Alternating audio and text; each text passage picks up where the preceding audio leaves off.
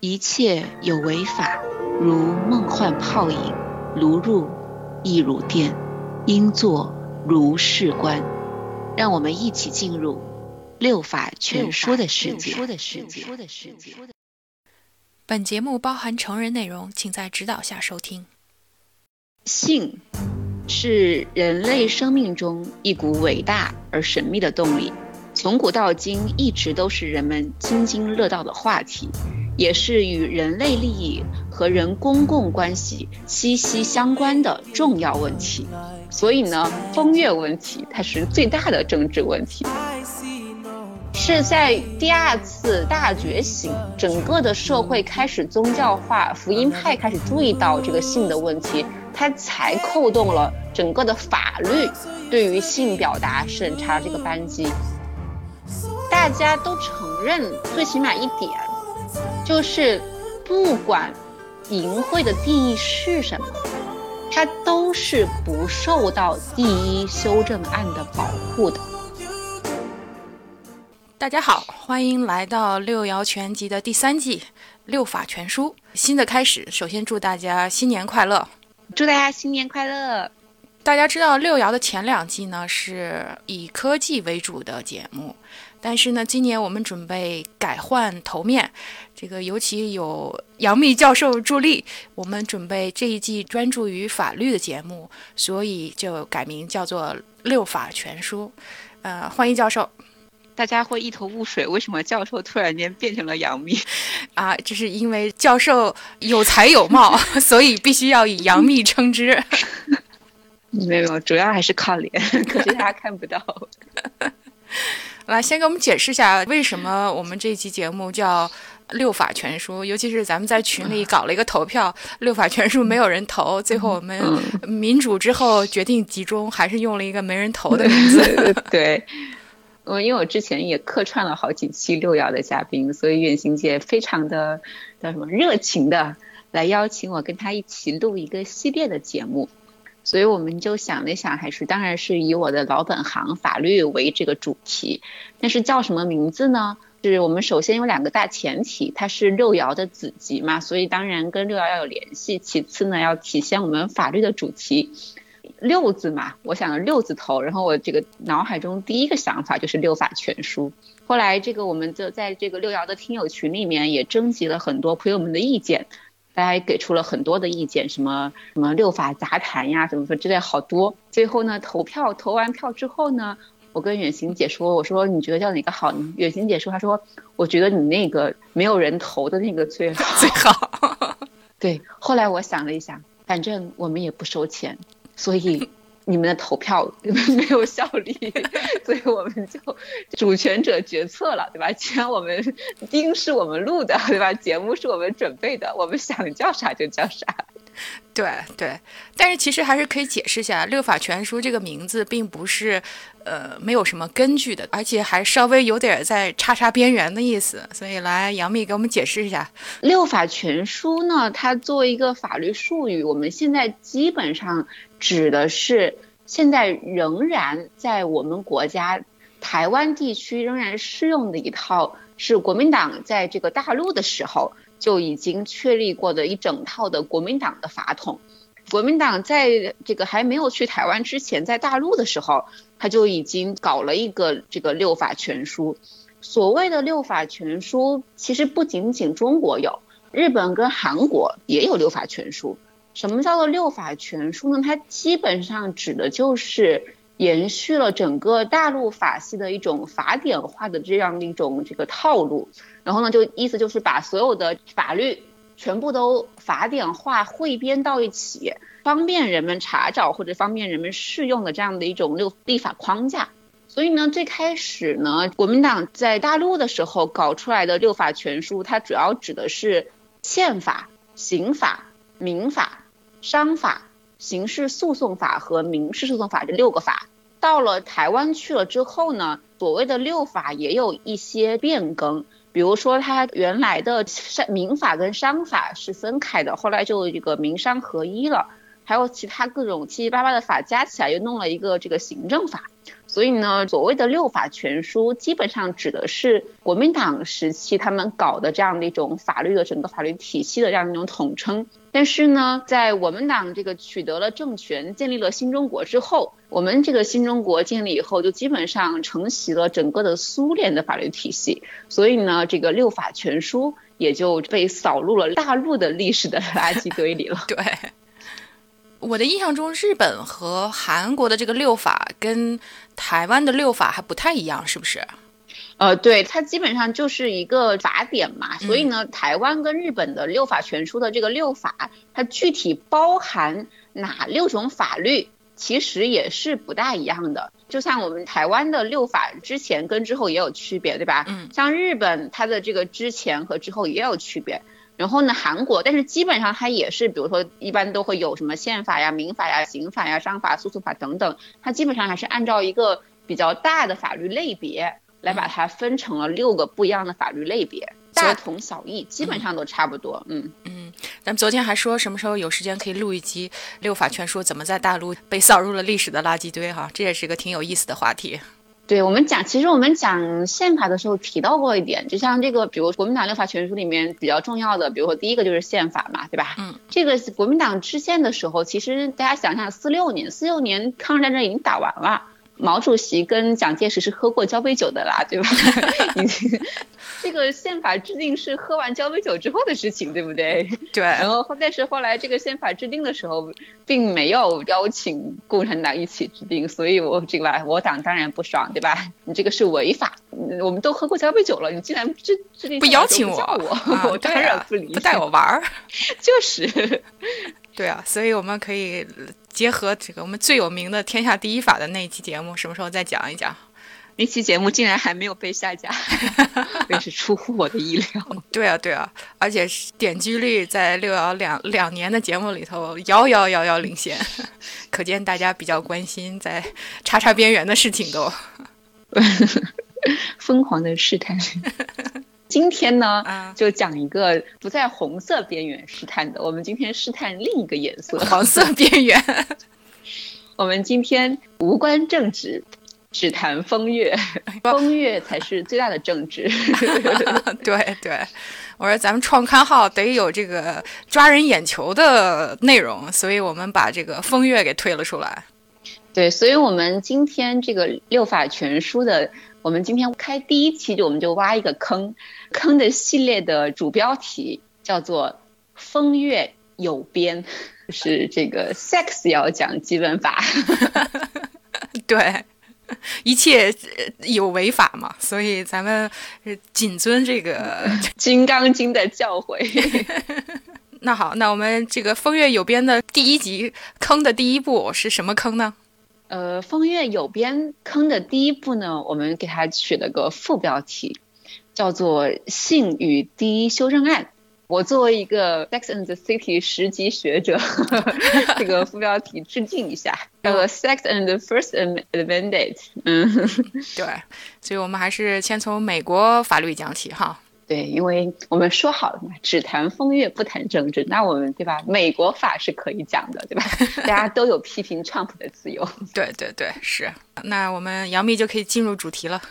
我前两天给远行姐列了一个提纲，关于这个风月有边的提纲。这个列完之后发现，嗯，内容有点多，可以分好几集。所以呢，我们今天呢，主要来讲一讲这个整个的美国从建国初期到现在，到二十世纪吧，对于性和涉及到性的表达。性的言论的种种的这样的一种规制的这样的一种历史发展的过程，这是我们性和第一修正案的上集。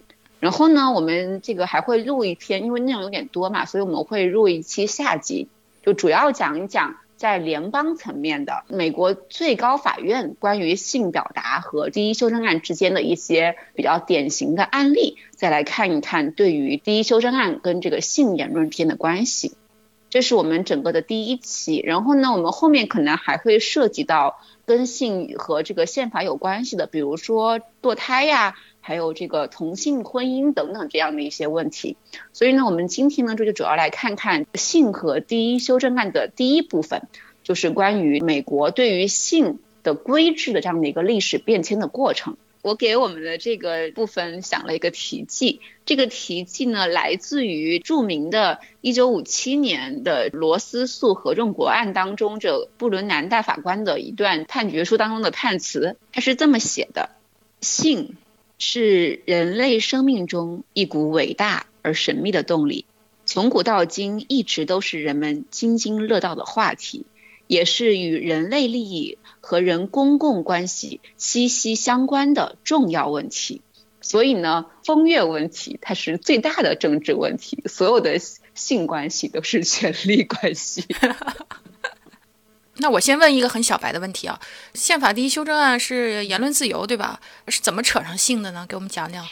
宪法第一修正案它其实有两个内容，是言论自由和不能订立国教。宪法第一修正案其实写的是国会不得制定下列法律限制言论、订立国教。国会不得制定法律来限制言论嘛？啊，那么这里面就涉及到一个问题，就是什么是言论？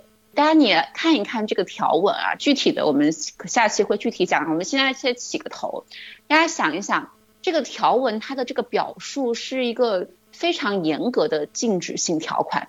它说的是国会不得立法限制言论，那么它是一个绝对限制，对不对？嗯，就是你在任何情况下你都不能够立法限制言论。但是问题是，大家想一想，这在事实上是不可能的。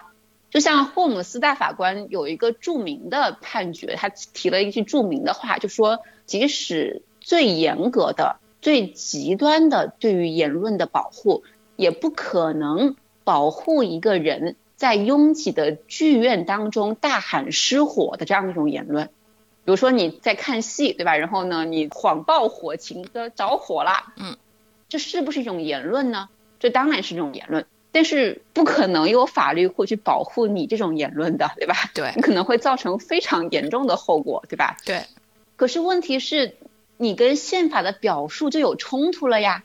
对吧你情理当中，你以最朴素的正义、道德和情感，你知道法律肯定不能保护这种言论，对不对？但是问题是，宪法并没有给你排除耶，那怎么办呢？那那就设定边界了。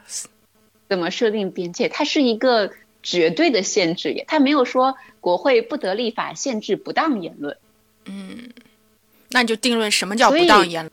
对你猜对了，它不是定义什么叫不当言论，宪法没有说是限制不当言论，现在说不得立法限制言论。嗯，所以法官们的规制路径在于如何定义什么叫做言论。所以呢，有一些他就把它排除出了第一修正案所保护的 speech 这个言论的范畴。嗯，所以。第一修正案这个所谓的 free speech，它有一个非常核心的司法的技术，就是去解释这个 speech 本身。它有当然它有两方面的，一方面它可以把一些的言论排除出这个所谓的 speech 的范畴，比如说淫秽或者是煽动仇恨性的言论。同样，另一个方面，它还可以解释把一些我们通常认为。它可能不，我们说 speech 嘛是说话，对不对？我现在跟你说的话叫言论，对吧？嗯。但是它还可以通过解释，把一些不属于说话的，你比如说行为，它也可以把它解释进言论，来保护它。嗯。比如说，呃，你烧国旗，你可以沉默着一句话不说，啪扯出美国国旗来，星条旗啪把它给烧了，你可以一句话都没没有说，对吧？那它是不是言论呢？如果你按照字面解释嘛，speech 肯定是要通过嘴说出来的，对不对？但是呢，法院通过把这种行为也解释为一种表达，解释为一种言论。他去烧国旗这个行为，他并不是为了取暖，他他是为了表达他对于政府的不满，对吧？对于政府的一些措施的不满，所以他是在表达他自己的一个意见。嗯所以他也可以被解释为言论。所以整个第一修正案的核心就在于你怎么去解释什么叫做言论。什么是第一修正案所保护的言论？这是核心问题。它整个的发展过程呢，我们这在下篇当中来具体的来看一看。当然，首先我们确定一个前提，其实是在整个的到二十一世纪之前，大家一个普遍都承认的前提，就是第一修正案是不保护所谓的淫秽的言论的。这里面又出现了一个关键词，叫做淫秽 （obscene）。但是这里面问题又来了，不管是在州的层面还是在联邦的层面，都存在着一个核心的问题。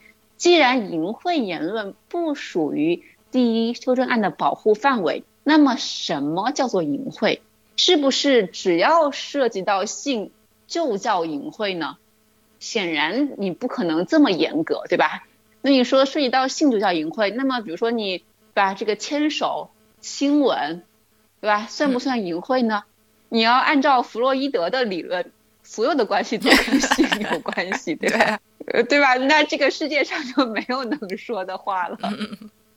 所以显然你不可能说只要跟性有关系就是淫秽，对吧？你 那你要这么说，这个世界上所有的这个都可能都跟性有关系，性动力是人类的原原动力。所以呢，这里面还有一个就是关于美国这个国家。它到底是一个什么样的国家呢？为什么要提这样的一个问题呢？就是一个国家对于性的态度，当然每个国家都不一样，对吧？我觉得我们特别是我们中国人对于美国的认识，其实是经历了一个反转的过程的。嗯，我们好像最开始大家肯定会觉得，哦，美国就是那个。淫乱的资本主义国家，对吧？对，是生活在水深火热当中的美国人民，当然都是对吧？不像我们天朝大国这么讲礼仪。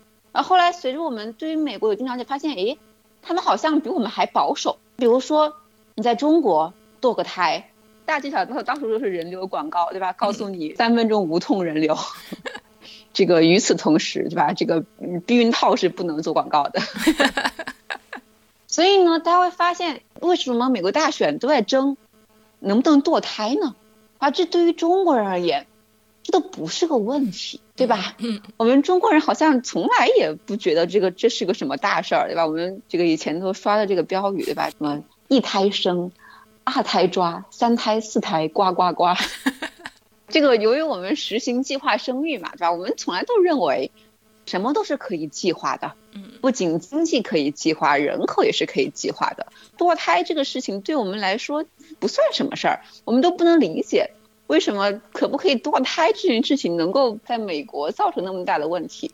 所以我们后来会发现，就有人告诉我们，哎，你们错了，把这个你们不要以为这个美国作为一个资本主义国家就是荒淫无度的，人家是一个清教徒国家，嗯，是一个特别的，对吧？这个禁欲的。特别的宗教的国家，但是美国真的是一个清教徒国家吗？当然不可否认，最开始坐着五月花号来的那帮人是清教徒，是由于他们觉得这个袁心健，你们大英帝国，嗯，不不行，对吧？这个你们大英帝国荒淫无度，对，所以我们要另立中央，对吧？去找片净土，要搞我们清教徒国家。但是问题是。你最开始五月花号来的是清教徒，那才一船人呢，对不对？你后面还来了那么多人，大家又不都是清教徒，所以你也很难说这个美国，第一它是不是一个清教徒国家，第二它是不是至始至终都是一个清教徒国家，以及整个的西方的这种性观念，它到底是如何转变的？我们经常讲法律，我们都会忽略一个问题。我们经常说，哎呀，法律跟道德不一样。但是其实我们通常都忘了，其实法律虽然它当然跟道德不一样，可是它事实上法律肯定反映的是当时的主流社会的道德，它一定是这样的。我们说为什么这个现在美国可以承认同性恋婚姻，为什么二十年前不行呢？是因为二十年前的法官觉悟不够吗？其实也不是的，对吧？他要等社会发展到一定的程度，等主流能够接受之后，法律才可能去接受它。嗯，对。所以呢，法律对于性的规制一定是跟社会的主流道德息息相关的。你说社会上都认为不能够搞同性恋，大家都觉得同性恋的这个是一种这个罪。那么这个时候，你假打个比方，你出了几个非常非常自由派的法官，大家都认为对吧这个没什么。但是那你即使做出了一个这样的判决，你没有人去遵守它，那你这个判决做出来不就是白做了吗？那反而你不但对于推动这个性自由没有帮助，同时还可能损坏你本身的司法的权威，你是得不偿失的。所以它肯定是跟你当时社会的主流的价值观所相适应的。它可以超前，它可能可以超前个两年、三年、五年，撑死了，对吧？你说你超前个二十年、五十年，你这个判决你肯定是有问题的，对吧？对，这个就跟去年那个死刑是有关系的，对吧？死刑也是说，当一个。整个一个国家绝大多数人口都 get ready to 接受这么一个概念才可以实行，而中国的问题是绝大多数人民还没有能够 ready to accept 这么一个理念。嗯，对，哎，关于这个问题，我可以再有一个小的补充，就是在我们录完这一期之后。北大的白建军老师，他们有一个课题组，他们就一直在做那种时政的课题。他们发了一篇论文，就是关于中国现在的国民对于死刑的接受的一个调查。嗯，如果大家有兴趣的话，可以去找来看一看。好，我们再扯回来。美国人嘛，对吧？虽然是跑到一片所谓的净土了，当然人家本来也有原住民，对吧？这个也不是他们发现的，对吧？但是总而言之，它其实也是昂格鲁萨克逊这个整个的这样的一个体系的一个部分嘛，对吧？但是如果我们整个的去看西方对于性的观念的变迁的话，比如说我们看古希腊、古罗马，尤其是罗马。我跟远行姐，我们去年年初，对吧？我们在这个庞贝看到了，不管是什么妓院呀，都是很常见的，对吧？而且我们后来会说，其实整个的，你看，在西方后来的很长时间的，作为一个重罪的所谓的基奸罪，就是把同性恋，嗯，很长时间基奸都是要被判死刑的。但是你去看那个罗马，一个成年男子和一个这个少年。之间的同性之爱，嗯，是一项多么正常以及多么受人鼓励的事情，对吧？歌颂的。你这个，你作为一个年轻人，嗯，对，你怎么能长成一个正直的大人呢？你你就是要找一个导师，对吧？这个导师不仅仅是你的精神导师，也是你的身体导师，对吧？这是你的这个成人礼的一部分。你看我们在罗马，我们看那么多遗址，除了厕所就是澡堂。这个澡堂子是干嘛的？赤诚相见的。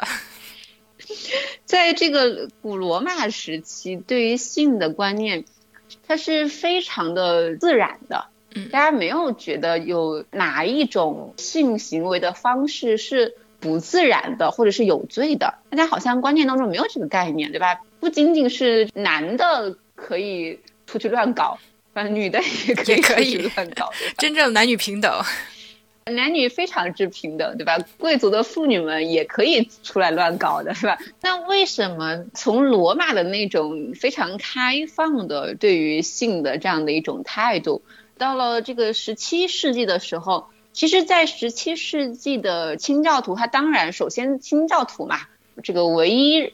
认可的这个性行为的方式，就是婚内的一男一女的这样的一种性行为，并且这个时候就开始有男女不对等出现了。嗯，你比如说已婚的男子，你去跟一个跟你妻子之外的女的，或者那个女的是单身的话，那么他就是个通奸嘛。通奸的罪是比较小的，但是呢。如果是一个已婚的女子跟一个男的发生了关系，不管这个男的是不是单身，只要这个女的她是有主的，那么这个罪就大了。嗯嗯。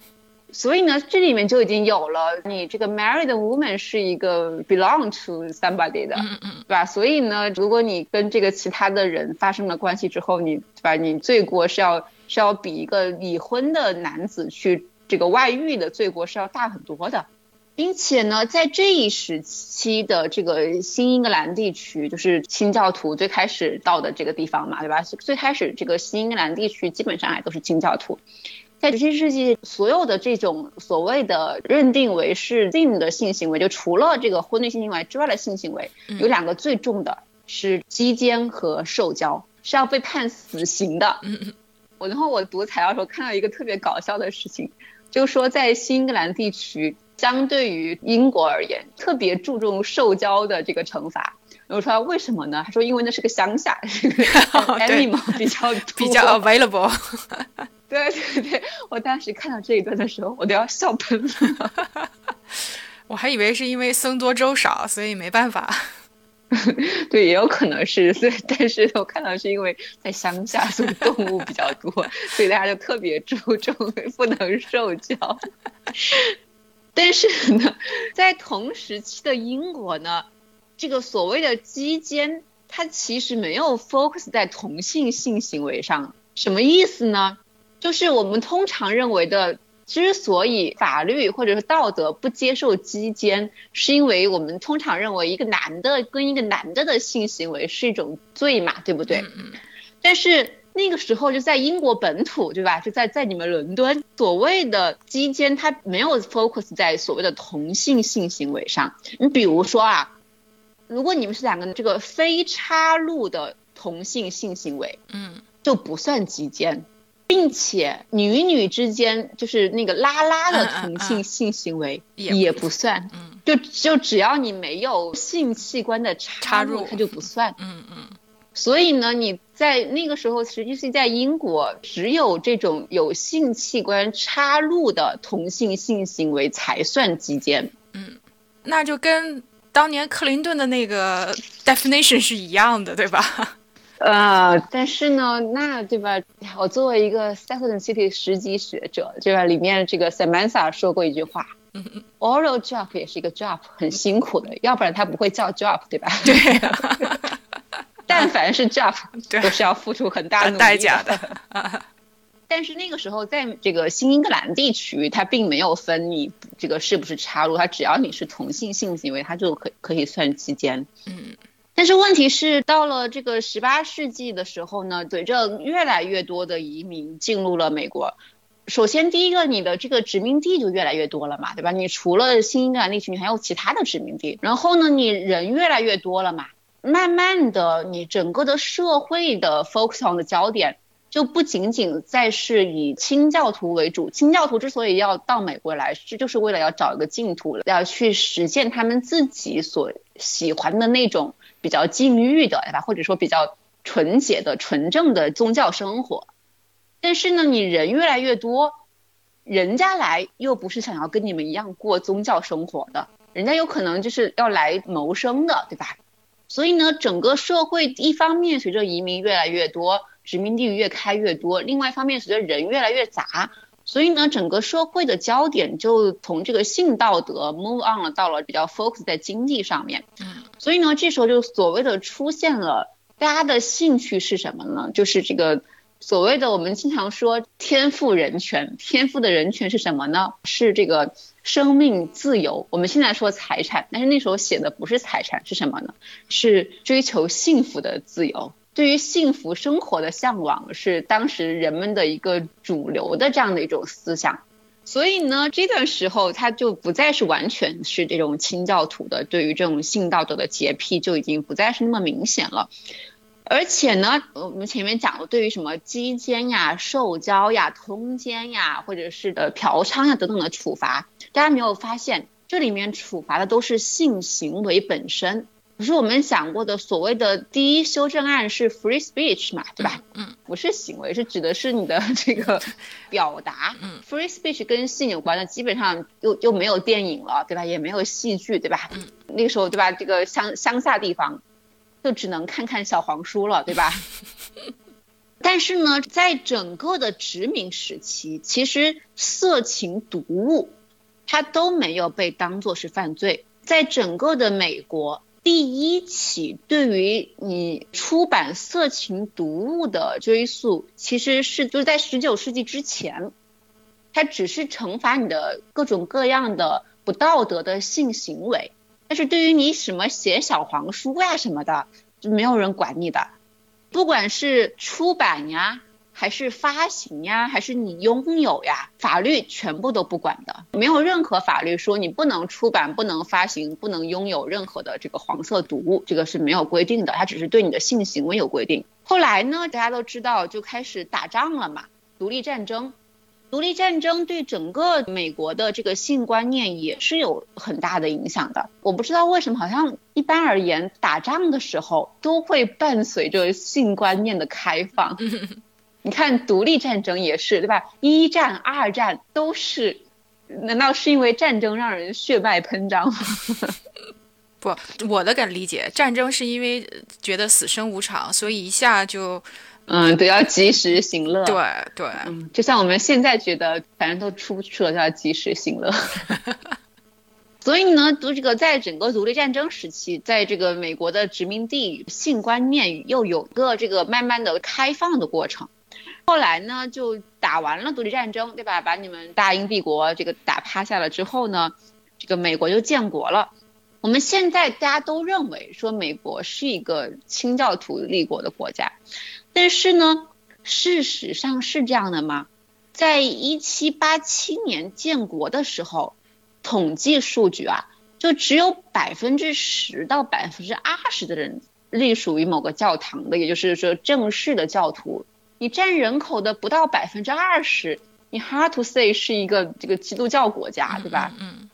并且呢，如果我们去看，我们讲第一修正案嘛，我们看宪法。就首先我们有一个常识啊，这个美国宪法的本文里边是吧是没有这个所谓的各种各样的这个权利的，这个权利是在这个美国宪法通过之后才这个补上去的。但是呢，在美国建国之前，各个州也是有他们自己的 fundamental 的这样的一种 orders，他们自己州的这个法律嘛，有很多像这个新英格兰的那些殖民地，他们的 fundamental orders 很多写了。说我们之所以建立这个是殖民地，是根据这个 The Word of God，对吧？我们听上帝的话，我们这个远渡重洋来建立的这个殖民地。基本上新英格兰地区的这个很多的这个殖民地的这样的最开始的宪章是这么写的，但是美国宪法不是呀。美国宪法最开头它的整个的权利来源并不是 The Word of God，是什么？美国宪法第一句。We the people of United States，它的权利来源是我们美利坚合众国的人民。嗯，所以呢，美国的建国，它并不是为了某一个 faith、某一个信仰或者某一个宗教来去斗争的，吧？它为了每个人幸福、生命自由和追求幸福的权利而斗争的。所以呢，美国我们刚才讲第一修正案，我们通常都会一说第一修正案，我们都知道哦，他说的是言论自由。其实不仅仅是言论自由，第一修正案其实规定了两项，就是国会不得立法限制言论，以及订立国教，对吧？基督教也不是美国的国教呀。嗯。他第一修正案先就写的是你不能定国教，嗯因为我们就是为了逃避宗教迫害。嗯。这个你你不能与恶龙缠斗久了，自己变成恶龙。嗯。所以你他的第一修正案里面还有一条最重要的是你不能够去订立国教，而且呢和法国革命不一样，美国革命虽然最开始的五月花号的人们是为了有一部分是为了逃避宗教迫害，但是美国的独立战争本身它并不是为了反对宗教迫害呀，美国革命是为了钱，对不对？是因为要给你们英国人交税嘛，对不对？我们 美国人不乐意了，对吧？我们这么抠，老子不干了，无代表不纳税，我们要对吧？跟你们打仗，我不是因为你们这个英国人对我们进行宗教迫害，英国人只是收了钱，他们不爽而已，对吧？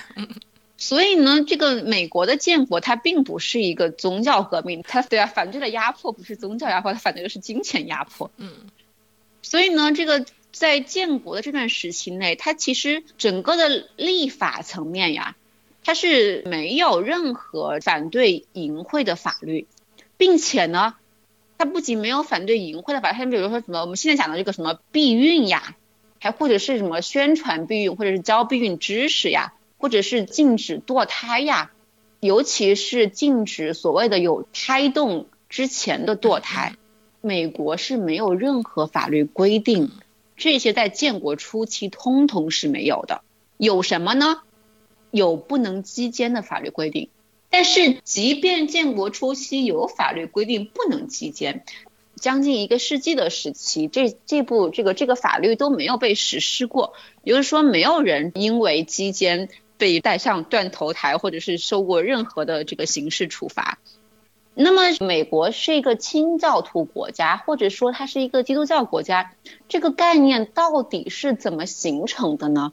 它其实并不是因为建国的时候的那群清教徒的原因，它其实主要原因是在十九世纪的时候，这个福音派搞了一次所谓的第二次大觉醒运动，整个的所谓的第二次大觉醒运动席卷了美国全国，它使得整个的社会的思潮有一种。重新归于宗教化、重新归于保守化的这样的一个趋势，所以你呢有时候会看见社会的思潮，就是不你是偏自由的还是偏保守的，真的跟时尚一样，都是一个转来转去。嗯，对，你看你打仗的时候，对吧？这个就会自由一点，然后。自由过了，总有人会这个觉得，哎呀，是否给你自由太多？好日子不能过得太长久，对吧？对吧？张信哲的过火，是不是自由过了火？我们要往回收一收。所以呢，这个时候社会整个的思潮又有点往回走了。这其中有一个原因是，第一个原因是整个的可能前面的这个性自由，这个这个开放程度吓坏了一些人。还有第二个原因是什么呢？是法国大革命吓坏了美国人。嗯，这倒是。因为大家都知道，法国大革命是一个非常暴力的，嗯，把这个非常的这个血与火的革命。嗯，美国人被吓着了。美国人说：“哎，我们不能这么堕落下去了，把这个要是再这么下去，我们美国会变得跟法国一样。”你看那些法国人，对吧？整天这个啥事儿不干，这个打打砸抢，然后呢，对吧？那么自由，我们再自由下去，会不会变得跟法国一样？这个时候，福音派就说了，只有上帝才能救美国，啊，我们要这个 makes America great again，对吧？只能靠上帝，重回 law and order。对，所以呢，整个的宗教又准则又回来了，也是在这个时候，喝酒。Drinking 才变成了一种性。大家想一想啊，我不知道我们听众有没有信信仰宗教的同学。其实你要去看圣经，圣经里面是说了不能搞同性恋。嗯。圣经里面从来没有说不能喝酒的，对吧？因为像你去教堂，这个你分的那个这个圣水喝葡萄酒，那是 那是对啊，圣水那是基督的血，对吧？嗯酒一直都是可以喝的。嗯。那么为什么你看，比如说我们后面。美国为什么会有禁酒运动？一直到实际是到了十九世纪第二次大觉醒的时候，喝酒才变成了经过福音派的解释，喝酒才变成了一种罪的。嗯，在这之前，喝酒从来不是一种罪，上帝从来没有管过你能不能喝酒。嗯，然后呢，我们前面讲过的，我们是说前面一直以来，嗯，它只是规制的是你的这个性行为。对于色情读物一直是没有规制的。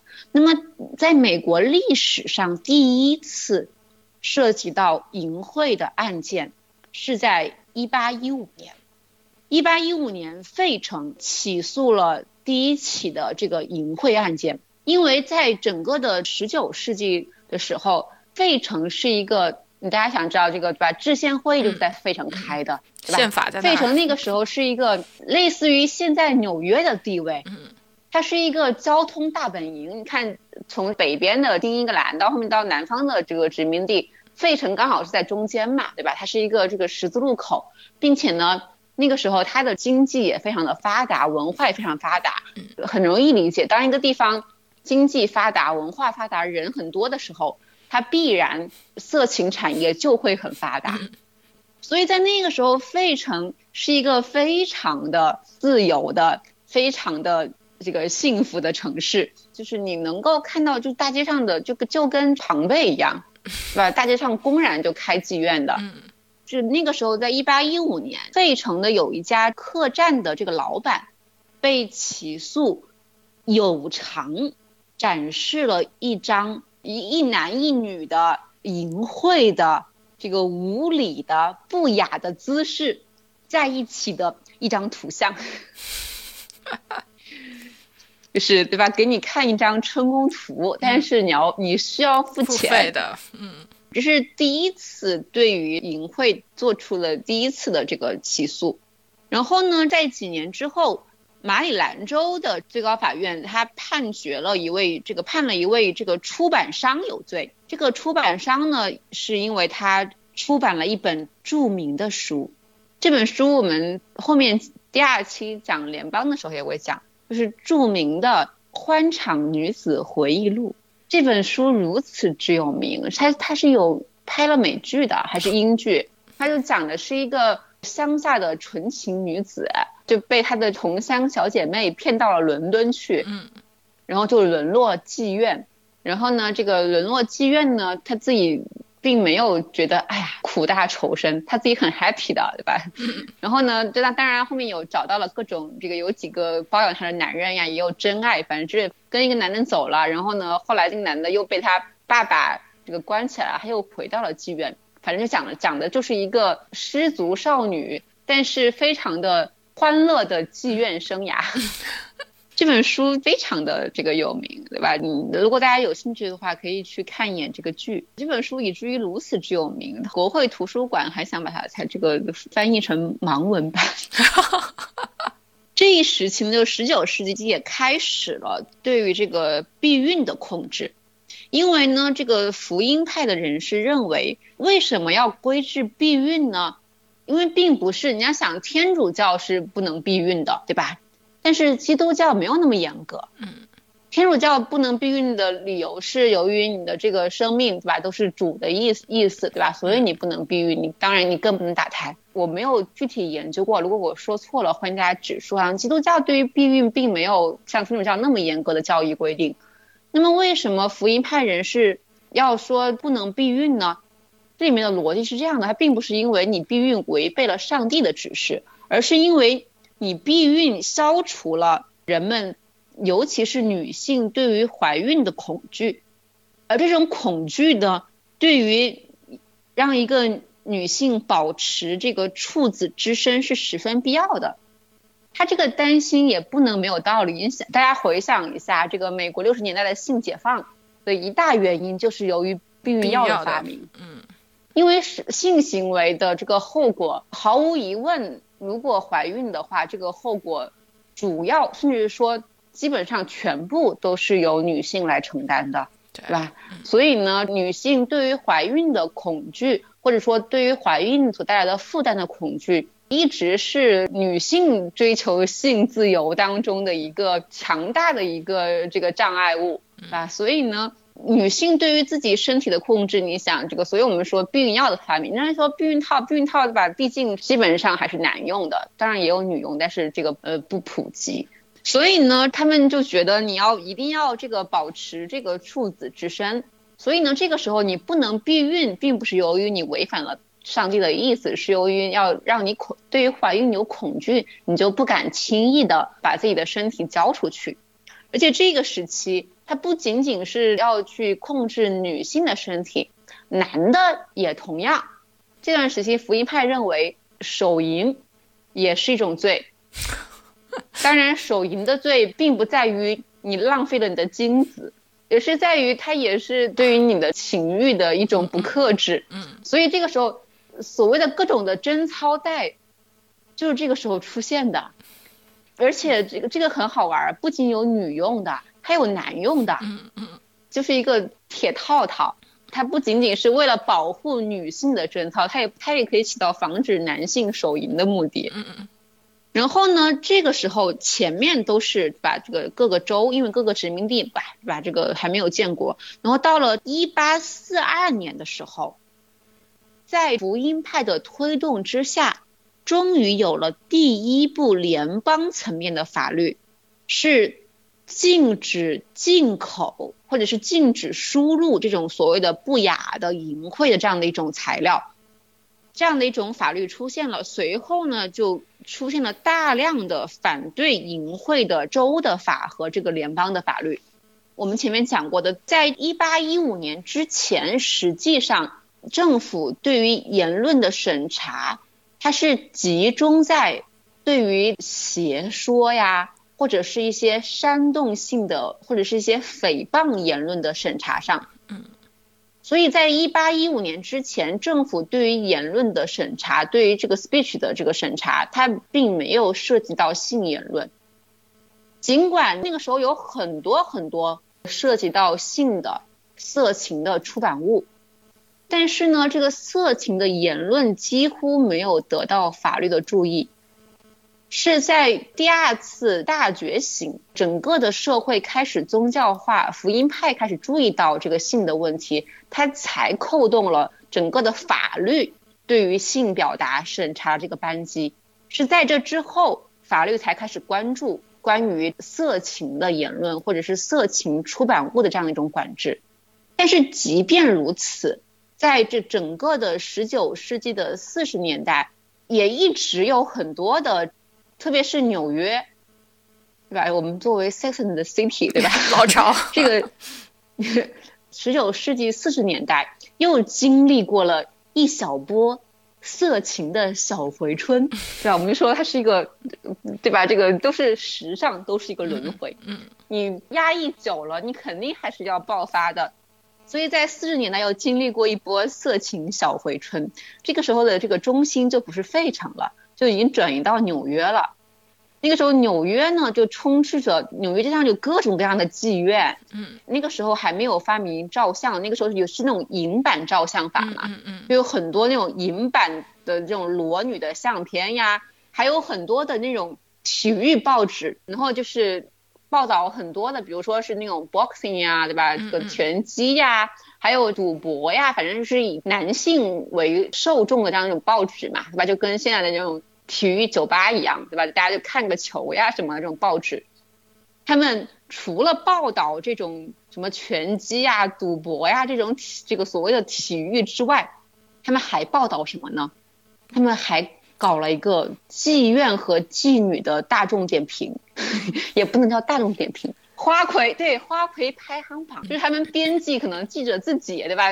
这个今天给这个妓女打个分儿，对吧？明天给这个妓院打个分儿。就开始出现了这种对于报纸上就开始出现这种对于这个妓女和妓院的这个打分呀、排行呀等等。嗯，这段时期整个的纽约，对吧？大家能看出来氛围也是很浓的。你都能够在报纸上公然给妓院跟女打分了，就说明对吧？你根本就没人管嘛，对吧？基基本上这个妓院和妓女都是这个公开状态。嗯。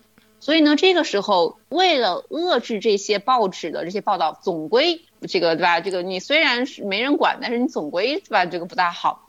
所以呢，纽约的这个检察长他起诉了一家报纸，非法出版淫秽的资料、淫秽的材料。什么材料呢？就是这个报纸写了一篇文章，这个写的是这个在这个百老汇的一个妓院里面的有一个妓女，叫做 Amanda Green 的。她如何被这个始乱终弃的故事，里面当中就是因为她是一个妓女嘛，嗯，她肯定涉及到很多的，对吧？这个名人具体的这个情节。OK，但是问题是我们前面讲了，联邦立法只是立了禁止进口、禁止引入淫秽材料，人家没说不能自己写。嗯，所以呢，这个时候你这个案子是缺乏美国法上的先例以及。成文法的规制的这个条文的，第一你没有，嗯，你没有规定；第二，我们前面讲过，美国历史上也没有因为你写黄色小说被谁被抓起来过，这是没有先例的，对吧？那怎么办呢？去找英国先例。哦 对对对，因为对吧？美国人他自己没有先例的时候，他是可以去找英国先，因为大家都是从英国来的，所以呢，他们去去找英国的普通法。找到了哪儿呢？找到了英国的诽谤法，你们大英帝国的诽谤法规定说，为了社会的道德，法律是有义务惩罚淫秽的作品的。所以呢，他们就找到了这个法律依据。但是呢，后来这个报纸的编辑是被陪审团这个判为了无罪的。但是呢，这个检察官仍然不放弃。最终呢，他们根据另外两个作品，定了编辑的罪。但是这段时间，尽管有这种偶发的诉讼，黄赌毒就是收视率的保障。那个时候没有电视，没有电影，那么黄赌毒就是书商们利润的保障。所以尽管有人被告了，但是仍然不能够阻止整个的性它成为这样色情，成为出版行业的整个的重头戏。所以呢，很多的那些畅销书们都是。啊，有很多的这个性描写，甚至畅销书里面出现了很多描述什么性虐待呀，什么同性性行为呀，甚至详细描述受教的这种情形都出现在畅销书里边。怎么办呢？就是人民群众喜闻乐见呗。其实中国也一样，就是我不知道远近姐知不知道，其实我们中国有很多书，特别是那种在农村地区的。就是那些很多盗版书，嗯嗯，他们说会在这个正版书里边莫名其妙的加进去一段自己编的黄色情节，因为没办法，对吧？真的就是人民群众喜闻乐见。在随后的这个二十年，整个的社会和国家的焦点都那个时候嘛，就你看嘛，这个一八四零年到这个五零年、六零年，这个时候要打内战了，大家都在讨论。我们是要要不要奴隶制，对吧？这个要不要解放奴隶和打内战上面，所以呢，当你有一个更宏大的主题的时候，比如说你要打仗了，或者是你对吧？你要解放奴隶了，这个时候对吧？性的这种表达也就没没有那么多的这个人去关心了，所以呢，到了十九世纪六十年代后期。仗也打完了，社会回归正常了之后，那你没有其他的事情需要关心了，吧？那对吧？老百姓们这个保暖思淫欲，我们老祖宗已经说过了，对吧？然后呢，所以呢，这个性又这个又回来了。在那段时期，在纽约，你它的这个开放到什么程度呢？就是如果你在百老汇的大剧院的这个包间里面，你是你是可以叫小姐的。哦，真的。对，这个是一种 after show 的这个娱乐活动。哦，所以这个时候我们说了，你当然你在这个社会越开放的时候，就总有人就得跳出来说不行，对吧？不能这么堕落。这个时候就出现了一个组织，叫做青年基督教联合会。然后呢，这个组织呢就一直想要推动立法。要去规制这些淫秽的这个出版物和各种淫秽的这样的一种行为，在他们的推动之下呀，在一八六八年的时候，纽约就通过了立法，规定说，任何售卖或者是散发这种淫秽下流出版物，或者是避孕方法和避孕药具的这样的一种行为，都是犯罪。后来呢，别的这个法律也成为了其他州和联邦法律的一个原型。所以呢，这是最纽约的这个立法最开始规定的，你这个淫秽的出版物，或者是你教别人怎么避孕，这些都是犯罪。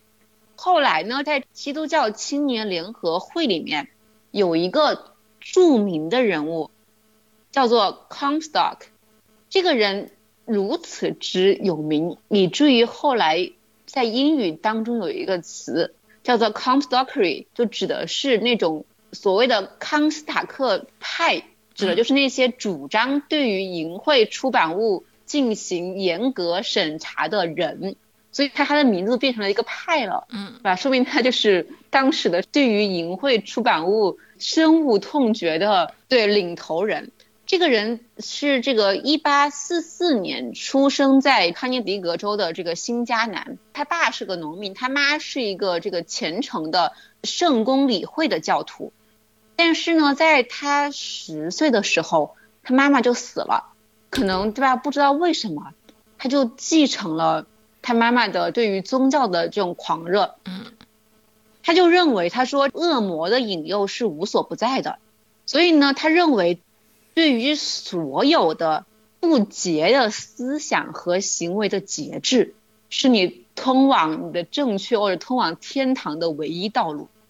嗯，后来他长大，他他先去当兵了，然后这个人对吧，就是一个非常有洁癖的人。那当兵了之后呢，他就想在部队里寻找到一个他的人生导师，然后去了部队让他非常绝望。大家想想，部队里嘛，一群男的在一起，只只有一个话题，对，就是女的，对吧？对，所以他他到了部队之后非常之绝望，他觉得你们怎么是一一群这样的人？后来呢，他从这个部队退役之后，他到纽约来谋生，他就当了一个销售。他有一个好朋友得花柳病死了，所以呢，他就受到了很大的触动。他就认为说，就是你们这些淫秽的出版物，对吧？害得我的朋友得了花柳病死了。所以呢，他就开始搞钓鱼执法，他就开始给那个什么书商们写信，说我要买你的小黄书。然后呢，等书商们把书寄给他，他他就他就他就去检察官那儿告告那个书商，然后检察官就会把那个书商抓起来。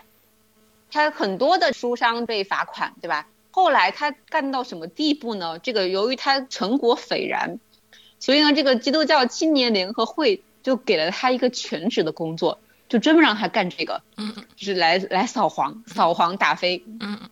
后来呢，他意识到说，你光纽约有立法不行，不够呀，对吧？你因为你可以从别的州买嘛，所以呢，你必须需要这个联邦层面的立法，所以他就他就跑去 D.C. 去游说这个议员和这个法官，要我们先说我们要搞联邦层面的反淫秽立法。嗯。后来呢，在他的在他的个人的不懈努力之下，在一八七三年的时候，联邦。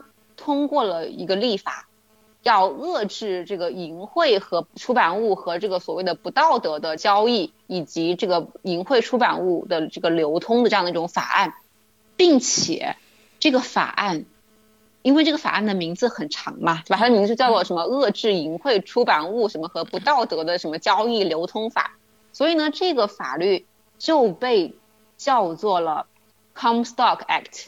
以他的名字命名的，就像我们现在说韩国的溯源案的，弄出了这个什么溯源什么这个 Comstock 这个人就弄出了这个 Comstock 法，就是他一极力推动的这样的一个反淫秽出版物的这样的一个法律。但是问题是，这部法律里面他也没有解释到底什么叫做淫秽，什么叫做不道德，什么叫做 obscene，什么叫做 immoral。它它它里面列举了六种淫秽。的这个行为，比如说你印刷和这个绘制这个色情作品呀，或者是避孕的用品，还有呢堕胎药，还有呢这些关于怎么样避孕的 information，以及 sex toy 工具和 sex 的玩具，嗯，以及任何关于这些东西的广告，这六类都算淫秽物品，都是需要要定罪的，并且呢设置了非常严重的这个处罚。这个法律是授权邮局来进行监管的，因为大家知道那个时候嘛，对吧？基本上这些材料的传递都是要靠邮局的。嗯。而且呢，这个 Comstock 本人就被任命为特别的邮局的这个探员，专门来负责去实施这部法律。哎，那那就像这个中国的这个鉴黄师一样。哎，你你说对了。远行姐非常之敏感，为什么呢？因为自由派就认为说康斯 l 这个人肯定有病。嗯，那个自由派的人说他是用这个 guilt 来自卫的神经病。嗯，什么意思呢？因为他要他干什么事情呢？比如他他要去这个逮捕一个进行这种这个色情的这个 sex show 的这种表演人员，他会干什么？他会自己先去在台下嗯看完一整场秀。然后再去抓人，所以呢，很多反对他的人就说他这个人根本就不是什么有洁癖，他就是为了满足自己的私欲啊，是个这个伪君子。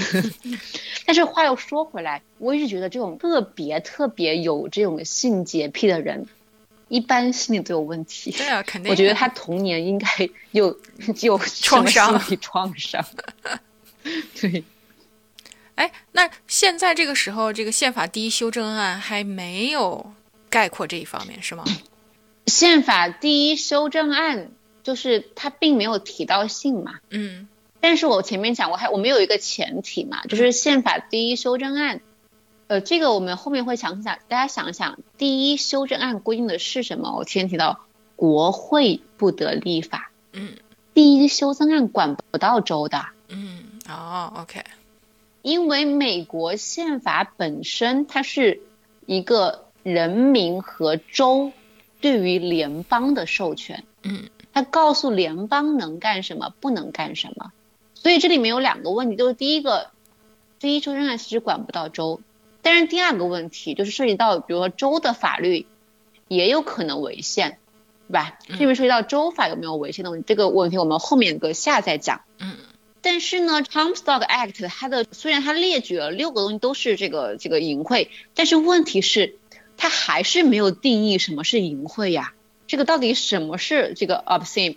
美国法上我们前面讲过，没有先例嘛，对吧？美国法里边没有先例，也没有条文去定义这个问题。比如说你要去，你抓了一个出版商，他出了一本色情读物，这个时候你要去起诉他，那你法官要判断呀，你这个色情读物到底是不是淫秽的，嗯并不是所有只要有关性都是淫秽，对不对？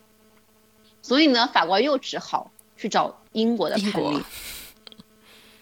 这里面就涉及到一个非常非常重要的英国的判例，是英国在一八六八年判的一个案子，叫做女王诉 Hickling 案。这个案子呢是是一本关于这个反天主教的这个小册子。这本这个书里面呀，描写了什么呢？描写了一个女子向牧师忏悔，但是问题是，她忏悔的内容是她给别人进行了嗯这个不可描述。口交、哦，这个肛交以及其他各种不可描述的性行为。然后牧师在听完他这个忏悔之后，还向他问了一些不可描述的问题。所以呢，这个案子它确立了几个几乎主导了美国一个世纪的关于你怎么样判定淫秽的基本的准则。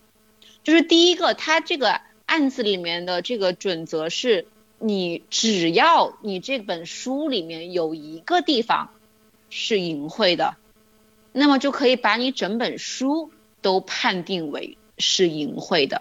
哦，那么那是一个地方是淫秽的，那么什么叫做淫秽呢？你根据什么标准判断它淫不淫秽呢？每个人对于淫秽的判断标准都不一样，对吧？嗯所以呢，在这个案件当中，他说你出版物是不能够触犯或者伤害那些最容易受到影响的人，包括未成年人和那种有不良倾向的成年人以及下层人民。什么意思？就是如果你这个对吧？我们我们经常说《红楼梦》对吧？这个道学家就看见了这个对吧？满纸的这个这个淫淫秽。所以呢，它指的是你一旦你这个是那些最 vulnerable 的人，嗯他只要他能够受到触动，就算淫秽。嗯你只要能够激起那些最容易被激起色欲的人、最脆弱的人的色欲，你就算淫秽。嗯而且你里面只要有一句话是淫秽的，你整本书都是淫秽的。嗯所以呢，它这个标准就是你能够知道它是非常严格的，对吧？所以呢，这个标准它当然这个会有很多的问题，对吧？比如说它它有这个可能是有以偏概全的问题啊，对吧？并且这里面还涉及到一个实际的问题，就是法院在审判的时候，他为了减少这个淫秽材料的曝光，所以呢，他在写判决书的时候，他通常是不会去描述细节，他并没有，他不会跟你说这本书里面由于写了肛交，所以他淫秽，他不会这么写，他只能说这本书里面可能写了一些不可描述的东西。但是问题是，这样违背了一个最基本的法律原理呀。我们说法律为什么必须被公开呢？嗯，是因为法律你指导人们的行为，对对吧？嗯，那你不告诉我到底什么能写，什么对不能写，对吧？我我后面的人是无法预测自己的行为的，嗯对吧？嗯并且他根据那些最容易受影响的人，那么对吧？那基本上对吧，这个大人都只能去看小人书了，只能去看卡通片了。所以呢，他这个标准当然是有问题的，但是他依然在美国用了一个多世纪这样的一个标准，他是到后来这个案子当中才被慢慢的、慢慢的这个被推翻掉的。然后呢，这个时候呢，到了二十世纪，到了二十世纪的时候，这个 free speech 就是言论自由开始成为了一个社会的主流话题。在一九零一年的时候，美国成立了一个这个言论自由联盟。这个联盟的目标是什么呢？是这个所谓的这个 to make it possible for anybody to say anything anywhere，就是你要让所任何人在任何地点说任何话。嗯。但是呢，我们下节课会详细讲关于言论自由。其实至始至终，他更关心的是政治言论。什么意思呢？就是国会为什么不能立法去压制、限制言论呢？这个立宪根本目的并不是让你们更好的去看小黄书对吧？嗯它是为了不能够压制不同的政见嘛，对不对？嗯所以呢，言论自由一直更为关心的是政治言论，而而非色情的言论。所以呢，到了十九世纪末快二十世纪的时候呢，这个有很多所谓的严肃作家，他们都进行了很严格的自我审查。什么意思呢？他们觉得你们那些，当然你可以写小黄书，很多畅销书都是小黄书，但是呢，我们严肃作家，我们不搞那一套，对吧？你们畅销书跟我们严肃文学是不一样的，这跟我们现在是反的。我们现在认为严肃文学里面一般把，比如文艺篇，严肃文学里边才可能有这个 有性描写，因为这个才能对吧？才符合他的这个严肃文学的这样的一个对吧？一般畅销书里面是没有性描写的。然后呢，到了快二十世纪的时候呢，这个有另外一派所谓的自然主义的作家兴起，他们就认为说，你作家的任务是什么呢？并不是你在象牙塔里面写什么严肃文学，你必须去表达真正的生活嘛，你要去描述这个城市的下层人民的生活，要反映民间疾苦嘛，对不对？那么民间疾苦，哪些人比较疾苦呢？下层人民嘛，比无非就是一些比较贫困的人，对吧？或者是一些卖淫的，对吧？酗酒的，嗯这些都是下层人员嘛，对吧？你要通过描写这些下层人民的生活来去揭露所谓的社会问题。那么你这些下层人员当中，你肯定会涉及到一些关于什么卖淫嫖娼的一些问题。嗯。然后呢，到了一九一三年，就有一个著名的案子。当时这个案子里面呢是合众国诉 Kennedy 案，然后这个案子里面有一个大法官叫 Hand。他认为说，之前的这个英国的 Picking 案当中的标准，你这个标准太过时了，你是维多利亚中时期的这这个标准，不合时宜，所以他认为应当根据当代的成年人的整个社区的标准。嗯什么意思？首先，它有两个，第一个你应该按照当代的标准，而不是维多利亚时期的标准，嗯，对吧第二。个，你应当按照成年人的标准，而不是那个最容易受影响的人的标准。嗯，以及你这个标准应当是 community 的 standard，什么意思呢？你不能全国都一样。你说你你纽约的标准能跟一个南方大农村一样吗？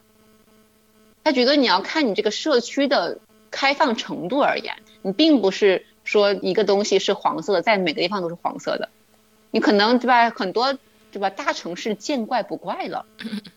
这是法院对于整个淫秽的这个定义迈出的这个关键一步。后来呢，又开始打仗了，对吧？一战，嗯一战打完之后，哇哦，自由的空气又回来了。所以呢，这个出版商的胆子们又大了起来。到了一九二零年的时候，一个叫做 Thomas Sultan 的出版商，他出了三本书。哪三本书呢？就是著名的劳伦斯，他有一本书叫做《恋爱中的女人》，这本书有中文翻译版本啊。哦，是吗？没看过。嗯，还有这个一本匿名作者的，叫做《A Young Girl's Diary》，就是一个年轻女孩的日记。嗯，以及还有另外一本书，这三本书都是这个有这个这个色情的描写的。嗯，然后他他就被检察官起诉了。嗯，他被起诉之后，由于太有名了，你看他都有劳伦斯的书了，对吧？嗯嗯所以呢，也有很多的受到大量的关注和媒体报道，以及也有很多的这个文学评论家呀和这个心理学家为他背书，其中弗洛伊德都出来给他背书了。弗洛伊德说：“他说，哎呀，我看了那本把这个一个年轻女孩的日记，哇，那本书就是一颗璀璨的宝石。”哈哈后来呢，这个针对他的诉讼就被撤销了。他怎么被判无罪的呢？法庭认为。这些作品，并不是纯粹的小黄书，这些作品是有文学价值的，它对于现代文学是有独特贡献的，尽管其中有性的内容。就像我们能能说《色戒》是一个 A 片吗？它显然不是，对吧？嗯，它当然有拍了性，但是它并不是一个所性的电影。吧？就跟这些书里面当然有性内容，但是他们不是这个小黄书，吧？这些性是为了作品本身服务的，这些也是一个这个非常典型的案子。还有另外一个案子呢，这个一九二二年有一个案子，有一本古罗马的著名的一本书叫做塞利孔利的书，然后当时呢是这个美国人要出一个新的英译版本，然后呢他也被起诉了。然后呢，纽约的法院也驳回了说这本书是淫秽的起诉，就说说尽管这本书里面有同性的同性性行为的情节，嗯，但是呢，法院认为说，Come on，对吧？人家古罗马的作品，对对于古代作品不能以现代的标准来判断，对吧？你们现在那么保守，认为这个不行。你看那罗马，罗马那个时候并不觉得它是有什么大事儿，对吧？嗯嗯。所以呢，这段时期，对吧？你看，从这个判决可以看出来，好像对吧？这个小黄书的春天又回来了。问题是，这个时候在那个 Comstock 之后，又出现了一个人，叫做 Sumner 的，他搞了一个叫做 Clean Books 的联盟，他就想在纽约搞一个新的立法。来推翻我们前面所说的这个所谓的 home book 的标准，就指的是要看整本书，不能看一段，对吧？的标准。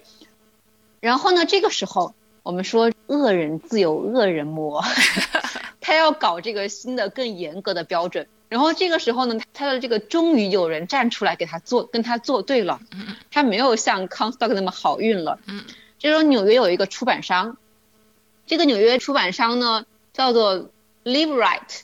他是一个特别高调和特别具有冒险精神的出版商。嗯，一个什么人呢？他他是 married into a wealthy family，就是嫁了一个好老婆。嗯然后呢，用他老婆家的钱实现自己的事业，开了自己的出版社。嗯嗯啊，是的呢，并且他的个人生活和他出的书一样精彩。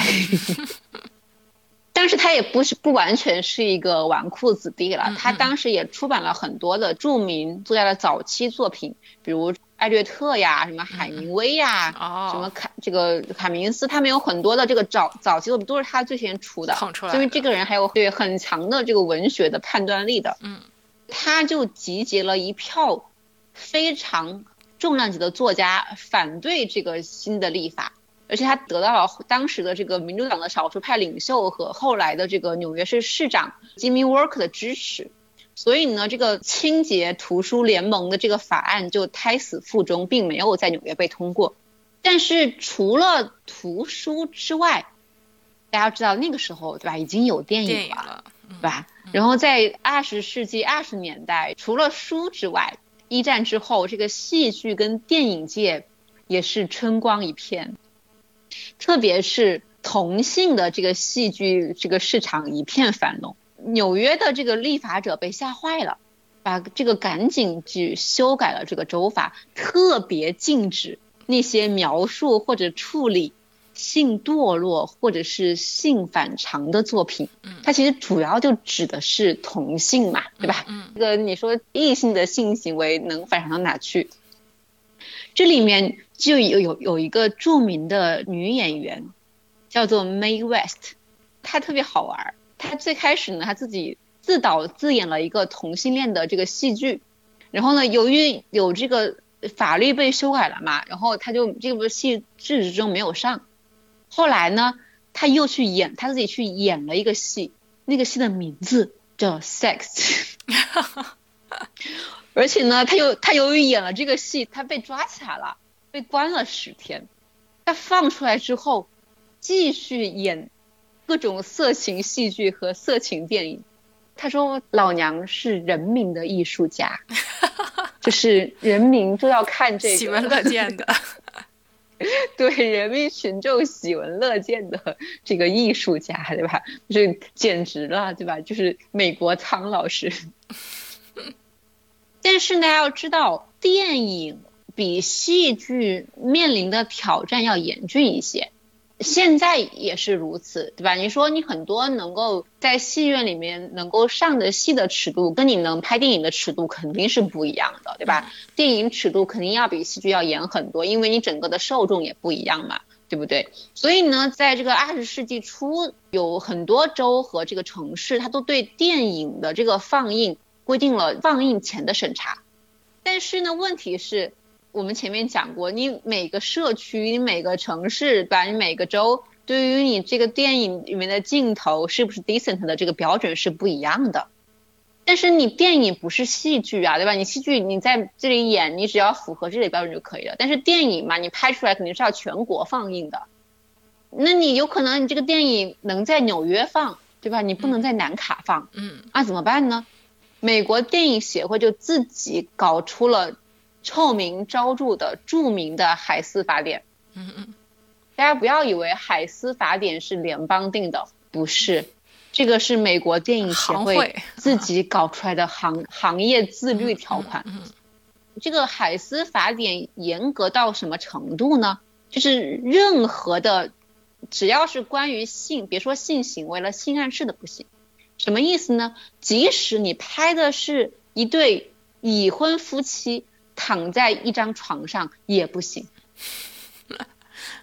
所以呢，这个法典非常之严格的，而且当然这里面也有除了他们自己的这个规定以外，当然也有这个美国的教会势力的干预。他们有一个天主教正派操守协会，他们干的主要事情。就是去找好莱坞电影当中的这个有没有不道德的情节，并且呢，他们在这个看电影，他们要先把这才是鉴黄师 啊。他们说他们看看这个电影，他们先要优先考量天主教的反应，并且呢，这个要据此向这个电影公司去提出修改意见。所以呢，这里面有好多，比如说著名的那个电影《欲望号街车》，嗯。他当时拍完了之后，他是得到了法典委员会的批准的，就是行业协会已经批准了。嗯。但是呢，天主教正派操守协会威胁说，我要给影片打上谴责的标签。当然，他不能，他不能阻止他放映，但是他可以在里面说，我们天主教会谴责这部电影。嗯。所以呢，后来呢，在法典委员会的斡旋之下。华纳电影公司同意对影片进行了再次的剪辑，终于主教正派操守协会换了一个程度较轻的道德上反对的标签，就我不再谴责你，我只是道德上反对你了。嗯，就类似于他们自己的分级嘛。嗯嗯，对吧？嗯，这个是电影。与此同时呢，法庭仍然在。进行不懈的努力，想试图为这个淫秽下一个定义。但是呢，因为每个地方的标准，我们说根据当代社区的标准嘛，每个地方标准都不一样。我们如果去看判例的话，会发现它其实其跟这个每个地方地区判出来的判例的标准，其实还是跟那个 Hacking 案是这个大同小异的。你比如说有一个典型的例子是，一九三零年代有出版作品叫做这个《American Tragedy》，就是美国的悲剧。嗯，它被这个陪审团认定为是淫秽的。后来他上诉到了这个马里兰州的最高法院，马里兰州最高法院后来判决说，即使它是一部伟大的作品，但是你没必要写那么详细，对吧？虽然你是 在通过写底层人民在批判美国的社会状况，但是你批判嘛，你干嘛有必要写这么详细？对。所以当时的主流其实还是延续了这个 Hacking 案的标准，但是呢，法官们也在开始，就是每个地区的法官都不一样，他并没有一个完全一样的标准，法官们也在开始慢慢的、逐渐的去抛弃那个标准，需要去寻找一个更为精确的含义。所以呢，在一九一八年的时候，有一个妈妈，有一个母亲，她名叫这个 Dennis，她有两个儿子，她发现一个什么问题呢？他发现，由于你们不能出淫秽出版物了，所以呢，他认为他的儿子接受不到正确的、健康的性教育。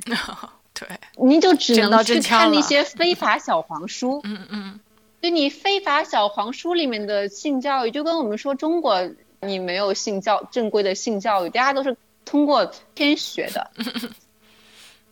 嗯，那玩意儿都是假的呀，对吧？没有没没有女的是这么叫床的，所以呢，他自己就给他的儿子写了一本教科书，叫《The Sex Side of Life》，就是生活中的性。嗯嗯。然后呢，他这本书吓坏了这个 Virginia 的另外一位妈妈。嗯嗯。他认为这本书是隐晦的，所以他就这个去举报了，然后他就他也被法庭这个被这个检察官就给起诉了。然后呢，在一九二八年，这个案子就被一个审理了。然后代表这个写书的这个妈妈的律师，也是后来我们下一期会讲的著名的尤利西斯案的律师。他的理由是是吧？这个怎么是淫秽的呢？对吧？你不忘初心，人家初心是好的。对吧，人家不是为了写小黄书，人家是为了教育儿子嘛，对吧？并且他也拿到了很多机构的背书。嗯。但是呢，法官认为说，你是不是好心，跟我法律没有关系。我法律不管你是不是好心，我只看你的内容是不是淫秽。嗯。而且呢，这个法官还找了三个神职人员，组成了一个三人小组。他找了一个犹太的 rabbi，然后一个牧师，一个神父。OK。最后你看，这样他肯定被判有罪了嘛？就他他被判了这个罚款三千美金。他们一九二八年三千美金很多钱耶。对啊。所以呢，这个妈妈呢，她拒绝付罚款，她说她我宁愿进监狱。然后呢，这个案子到了一九三零年上诉到了联邦上诉法院，联邦上诉法院推翻了这个定罪。然后呢，这里面又出现了一个 hand 法官。他是我们刚才前面讲的那个提出了整个 home book 的那个 hand 法官的侄子，然后他们一家人三观都特别正，对。他说，你一本书里边任何对于性器官的功能的描写，都有可能在一些情况下激起性欲，对吧？毕竟有些人，对吧？我们鲁迅说的。你看见了手臂就想起了这个性，对吧？但是你你不能因此就是说年轻人不应该得到任何的性教育。对这个案件也是美国三零年这个联邦上诉法院的判决，也是这个整个美国对于性的态度的一个里程碑式的案件。所以呢，在这一时期是一个逐渐摆脱 Hacking 案标准的一个时期。这里面还有另外一个关键的 case，就是我们所说的尤利西斯案。尤利西斯案呢，是这个大家都知道，是一本著名的文学的经典名著了，对吧？嗯嗯。非常的长，并且看不懂。看不懂。反正我我买过这本书，试图翻过。嗯。反正我是看不下去。然后呢，这个它是一九二二年在巴黎出版之后，在三三年的时候，这个美国著名的兰登书屋要把这个法国版引进了。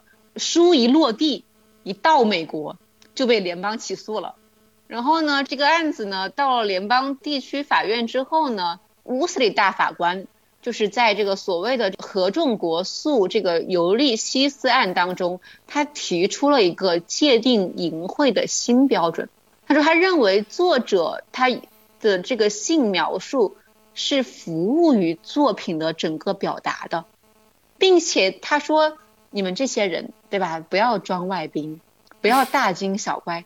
它里面用的这些词，你们对吧？日常生活当中你们都用过，都知道，不要给我装自己是有多么纯洁，并且它的用法。都是很自然的，符合习惯的，没有什么特别的、故意的那种对下流呀或者是什么堕落的方式。因此呢，它的这个性描写不是为了激起色欲，就是你同样一段性描写，你是能够看出来，比如说你吧，你同样是一部电影，里面都有做爱的情节，你看一个 A 片。跟你去，比如说你看《色戒》里边梁朝伟跟汤唯的做爱情节，嗯，我觉得那个是不会激起你的性欲的，那特别压抑，对吧？所以呢，他说他这个描写并不是为了激起性欲，而且呢，在这个一九三四年，就是一年之后，这个联邦上诉法院在另外一个案件当中也同意了这个乌斯里认为淫秽它不应该根据作品的一部分。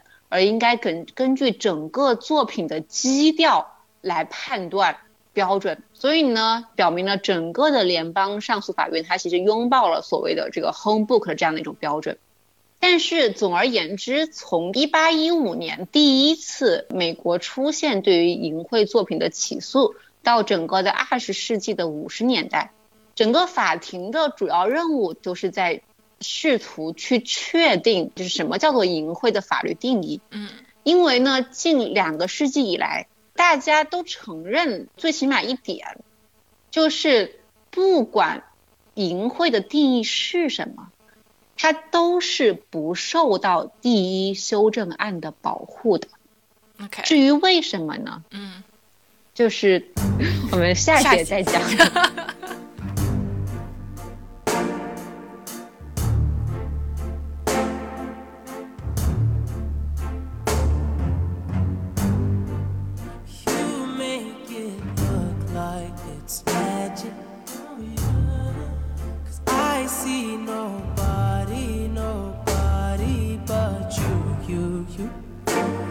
I'm never confused. Hey, hey, I'm so used to being